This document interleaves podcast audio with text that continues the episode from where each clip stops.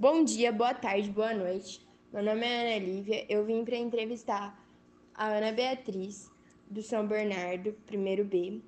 E bom, a gente vai falar um pouquinho sobre a quarentena, né? E como tá sendo, né, essa vida para ficar só dentro de casa. Mas antes vamos fazer uma breve introdução, né?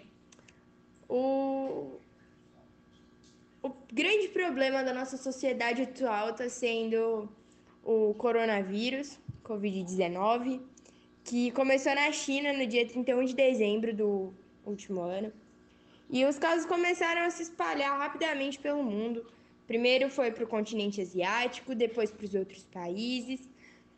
E em fevereiro de 2020, a transmissão do coronavírus chamou muita atenção no Irã e na Itália, por conta do crescimento muito rápido de novos casos e muitas mortes, e fez com que o Ministério da Saúde alterasse a definição de caso suspeito para incluir pacientes que estiveram em outros países. Então, o que aconteceu? As fronteiras se fecharam para manter as pessoas seguras, tecnicamente. Porém, isso também foi um grande problema, porque muitas pessoas que eram do Brasil ficaram em outros países, mas o foco não é esse. Então, no mesmo dia que o Ministério da Saúde alterou a definição de caso suspeito para incluir os pacientes que estiveram em outros países, o primeiro caso do Brasil foi identificado em São Paulo.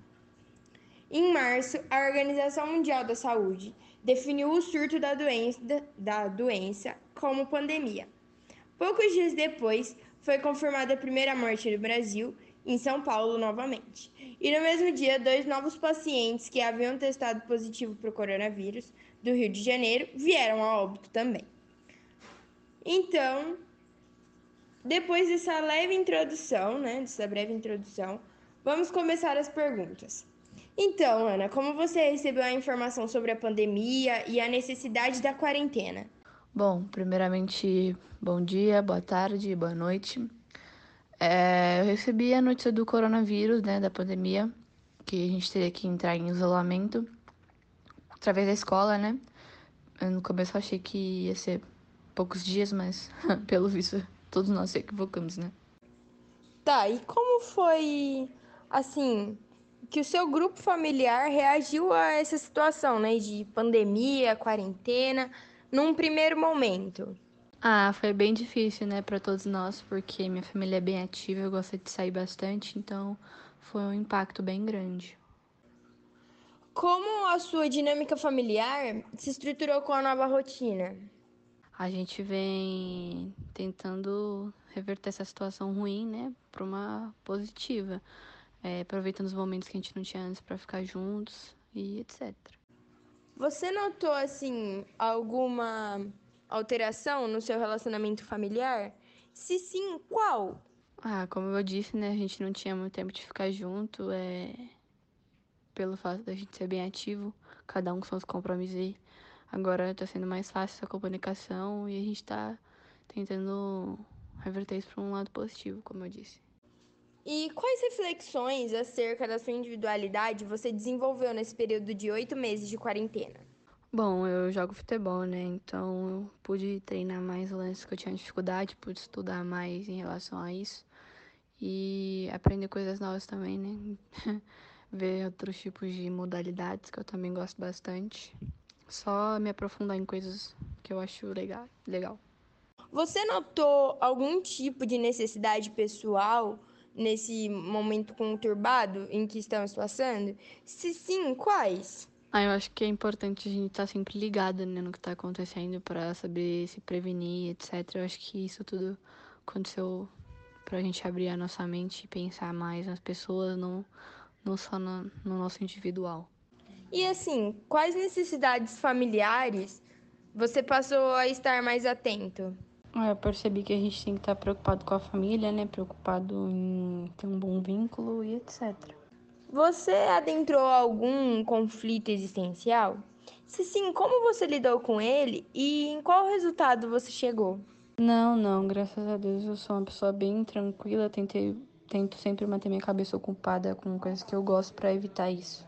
Como você reorganizou o seu momento de estudo? Tipo, tarefas diárias, com as tarefas da casa e o lazer? Eu procuro sempre fazer um cronograma do dia, né? marcar as coisas mais importantes para não esquecer de nada. Às vezes eu uso até alarmes e etc. Você assistiu algum filme ou série nesse momento que gerou reflexões profundas? Se sim, você pode falar um pouco sobre como desenvolver essas reflexões e se você conseguiu extrair conclusões?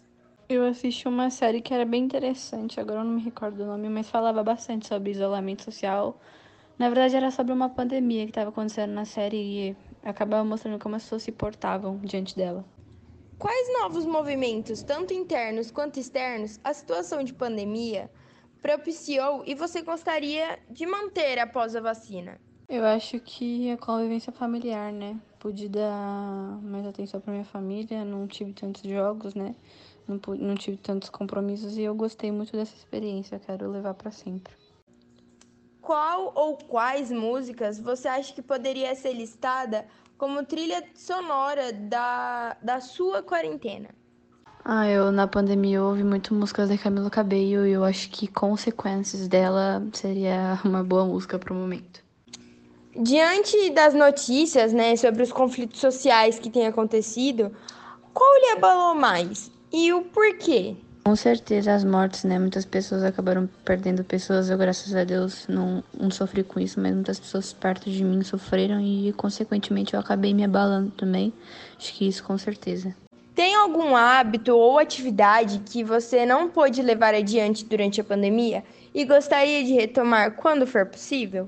Bom, como eu te disse, eu jogo futebol, né? E com isso tudo eu não pude ter os meus treinos presenciais, isso acabou me abalando bastante. É, mas assim que terminar. Na verdade, já tá, na realidade já tá voltando agora, né? Graças a Deus. E tô muito feliz. Muito obrigada a todos que ouviram. Muito obrigado, Ana, pela participação.